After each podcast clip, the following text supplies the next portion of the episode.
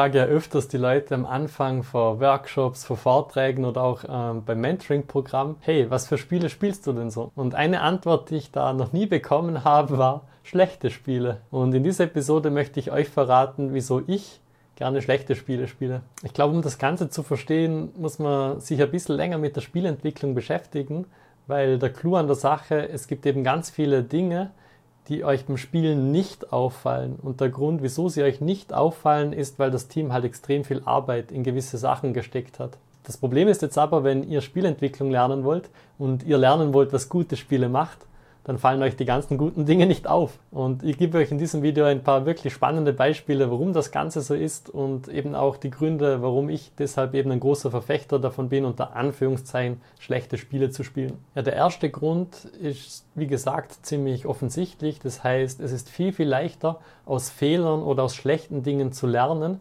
und diese zu erkennen, als gute Dinge zu erkennen, gerade wenn man sich noch nicht so mit der Materie auskennt. Ihr müsst mal überlegen, könntet ihr jetzt gut in Worte fassen, wenn ihr ein Spiel spielt, wo man den Charakter so mit dem Analogstick durch das Level durchbewegt und das Ganze fühlt sich mega gut an. Könnt ihr dann sagen, warum das so ist und wie man sowas nachbauen könnte? Euch fallen vielleicht schon zwei, drei Dinge ein, aber jetzt frage ich mal das Umgekehrte. Ihr spielt ein Spiel und der Charakter fühlt sich überhaupt nicht gut an.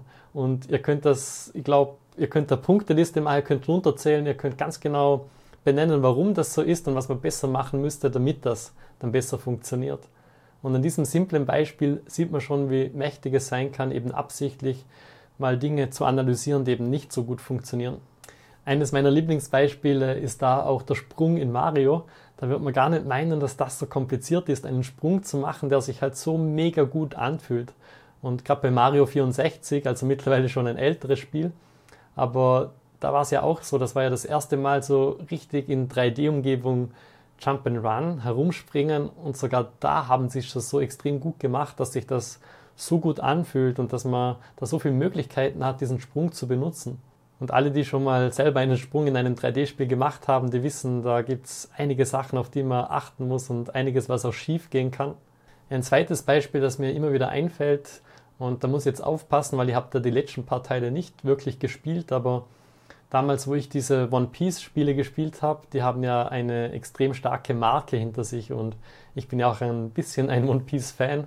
Und und oftmals ist es leider so, wenn große Marken Spiele machen, dass sie da sich ein bisschen auf dieser Marke auch ausruhen und das Spiel selber so ein Beiwerk ist und gar nicht so gut und sie einfach darauf hoffen, dass viele Leute das Ding kaufen, weil halt der Titel auf dem Cover dann oben steht. Und da, klar, gibt es auch einige Ausnahmen, aber gerade die One Piece Spiele haben mich in der Vergangenheit nicht so überzeugen können, aber ich habe so mega viel von diesen Spielen gelernt, wo ich die gespielt habe. Weil im Kopf hat man ja als One Piece Fan schon genau die Dinge, die der Charakter können muss, das Feeling, das man während dem Spiel, Spielen haben sollte, wie die Welt ausschauen müsste. Und wenn das halt nicht so mit der Fantasie übereinstimmt, wird es halt ein bisschen schwierig. Ja, und da sind wir jetzt wirklich genau auf der Sache, auf die ich raus will mit dem Video, weil ihr müsst mal überlegen, was sieht man denn im Spiel gut und was erkennt man gut. Und das ist halt alles, was irgendwie optisch und visuell passiert. Und aber alles, was irgendwie so sich gut anfühlt oder was so ein bisschen hinter den Kulissen passiert, aber extrem wichtig für euer Spielerlebnis ist, sieht man halt nicht so offensichtlich und nicht so gut.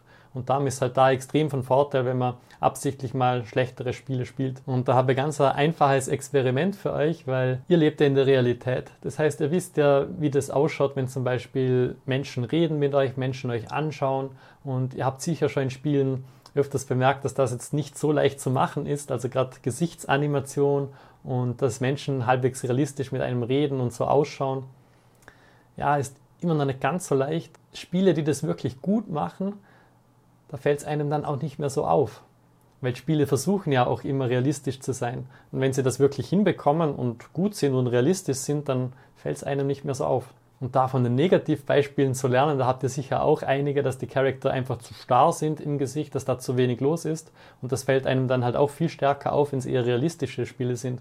Bei so kleinen Indie-Spielen, die halt stilisierter sind, die vielleicht nicht so hochauflösende Grafiken, nicht so hochauflösende Modelle verwenden, da ist das natürlich gar nicht so extrem wichtig, dass die jetzt so mega realistisch ausschauen. Also das auch nochmal so ein bisschen als Denkanstoß für euch. Ja, und ein letztes Beispiel habe ich noch für euch, weil das ist auch so ein Thema, das im Mentoring immer wieder aufkommt mal. Und ihr müsst überlegen, wenn ihr euch durch eine Spielwelt hindurch bewegt, dann gibt es nichts Schlimmeres, als wenn man auf eine Wand zugeht und dann durch die Wand durch kann oder Teile vom Charakter durch die Wand durchgehen. Und Spiele, die das gut machen, da ist halt wirklich so, dass die Charakter nicht durch Wände oder Gegenstände durchkommen, nicht durch können. Und das fühlt sich einfach so viel besser an. Und der Unterschied ist da so riesig und ich glaube, das ist halt für viele auch so ein Learning gewesen, dass das oft wie gesagt, im Mentoring dann zur Sprache kommt, hey, wie kann ich denn Kollisionen besser machen? Weil das so ein Ding ist, das mich auch bei anderen Spielen gestört hat und das will, würde ich in meinem Spiel gern besser machen. Und genau solch, für solche Dinge ist natürlich mega cool, wenn man da Erfahrungen sammelt. Ja, und kommen wir zum nächsten Punkt, weil das ist wirklich einer der Hauptgründe, wieso ich schlechte Spiele spiele. Und ich sage jetzt immer schlecht mit Anführungszeichen, weil das sind ja oft nicht schlechte Spiele, sondern es sind einfach auch extrem innovative Spiele. Und innovativ in der Hinsicht, dass sie zum Beispiel wie der Großteil der Indie-Spiele vor sehr kleinen Teams mit einem überschaubaren Budget, sage ich jetzt mal, entwickelt worden sind und dadurch einfach auch Ecken und Kanten dazugehören. Und gerade bei solchen Spielen ist es aber oft so, dass sie irgendwas komplett anders machen wie der Großteil vieler anderen Spiele. Und genau so Sachen interessieren mich mittlerweile einfach viel, viel mehr als der x-te Call of Duty oder FIFA-Teil. Klar, die sind zwischendurch mal ganz lustig zu spielen, aber so richtig die Sachen, die mir in Erinnerung bleiben, sind eben oft diese außergewöhnlichen Spiele, die was Besonderes machen. Und bei, die, bei diesen Spielen ist auffallend oft so, dass die halt auch nicht perfekt sind und dass man da viel kritisieren könnte. Aber genau das, was sie machen wollen, machen sie halt oft extrem gut. Und da habe ich jetzt auch ein paar Spielebeispiele für euch, die mir in Erinnerung geblieben sind. Eines davon ist Loop Hero, falls ihr das kennt, wo man einen Held, also der Held läuft im Prinzip die ganze Zeit automatisch im Kreis über eine Map drüber und er kämpft auch automatisch, aber man hat noch so gewisse Sachen, die man selber beeinflussen kann. Zum Beispiel die ganze Karte, wo man welche Teile aufdeckt oder hinlegt, kann man selber beeinflussen und auch das Equipment, das man bekommt, das man da anlegt, kann man selber beeinflussen. Und auch so ein ungewöhnliches Spielprinzip, das aber extrem gut funktioniert. Und das Spiel hat, wie gesagt, Ecken und Kanten, aber diese eine Sache ist halt mega faszinierend und macht auch sehr viel Spaß zu spielen. Ein weiteres Spiel in der Richtung ist Inscription. Das ist eine Mischung aus, ja, ich sag mal, Kartenspiel und Escape Room. Und alleine schon diese Mischung ist ja mega spannend, aber was das Spiel dann sonst noch macht mit der Story und den ganzen Twists, die drin vorkommen und wie es halt Videos auch nutzt mit Schauspielern, das ist echt auch sehr empfehlenswert. Wirklich ein bisschen crazy das Spiel, aber ja, sehr außergewöhnlich. Ja, und ein drittes Spiel, das mir extrem gut gefallen hat, ist Videogame Fables. Und das ist wirklich ein, eher, oder ein sehr unbekanntes Spiel auf Steam. Aber was mich da so fasziniert hat, das kommt hauptsächlich von einer einzigen Person, hat aber trotzdem eine Spielzeit von um die 10 Stunden.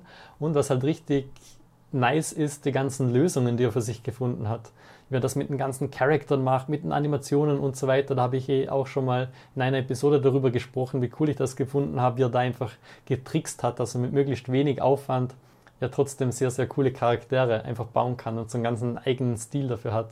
Das Spiel schaut jetzt nicht extrem hübsch aus oder so, aber die ganzen Mechaniken, die dahinter sind und die Liebe, die da reingeflossen ist, ist halt für mich als Entwickler, aus Entwicklersicht natürlich auch extrem spannend. Und auch einer der wichtigsten Gründe, wieso ich eben unter Anführungszeichen schlechte Spiele gern spiele. Ja, und der dritte Punkt, und da gehe ich jetzt schon ein bisschen Richtung Rant, aber ist ja auch mal gut, wenn man das mal rauslassen kann in diesem Format. Und ja, ich bin einfach ein bisschen enttäuscht vom Mainstream oder was da halt rauskommt so in der letzten Zeit. Und ich habe einfach oft das Gefühl, dass die sowieso unfertige Produkte rausbringen, die eigentlich noch getestet und iteriert gehören, aber ja, aus welchen Gründen auch immer das nicht gemacht wird, das einfach rausgegeben wird. Und ja, da bin ich schon mal kein großer Fan davon. Und ich würde es noch eher verstehen können, wenn das irgendwie komplett was Neues ist, was es davor noch nie gab, aber wir reden hier wirklich vor Spielen, die halt Vorgänger hatten und Spielen, wo das System eigentlich schon steht und man das nur verbessert und dass das halt heutzutage überhaupt noch so gemacht wird, das finde ich halt extrem schade. Ja, und deshalb auch etwas Positives, nämlich für die ganze Indie-Spielszene ist das natürlich super und auch eine tolle Gelegenheit, wenn man ganz neu als Indie-Spielentwickler mit dabei ist, da halt mal ein bisschen innovativer zu sein, mal sich ein bisschen aus dem Mainstream rauszuwagen und einfach was Cooles zu machen, das es halt davor noch nicht gab. Und das sehe ich nicht nur als mega Chance, sondern auch als irgendwie unsere Pflicht, dass man, wenn man die Möglichkeit hat, da ein bisschen was Neues zu machen, die Chance einfach auch nutzt. Ja, wenn du dich auch für außergewöhnliche Spiele interessierst und gerne schlechte Spiele spielst, lass gerne einen Kommentar da. Ich habe das wie gesagt noch gar nicht so oft gehört, aber bitte, falls wir uns mal treffen oder auch beim nächsten Einstellungsgespräch irgendwo, wenn ich da jemand fragt, hey, was spielst du so für Spiele? Jetzt hast du da eine sehr, sehr gute Antwort drauf. Ja, ich hoffe, diese Episode hat dir gefallen. Ähm, wenn du dich selber für Spielentwicklung interessierst, aber noch nicht genau weißt, wie du anfangen sollst und wie das Ganze funktioniert, dann schau gerne mal auf www.spiel-entwickler.de vorbei. Dort findest du alle Infos zu unserem Mentoring-Programm, in dem wir anderen Leuten helfen, wirklich komplett von Null zum eigenen ersten Spiel zu kommen. In dem Fall, ich freue mich aufs nächste Mal. Bis dann, euer Sebastian. Ciao.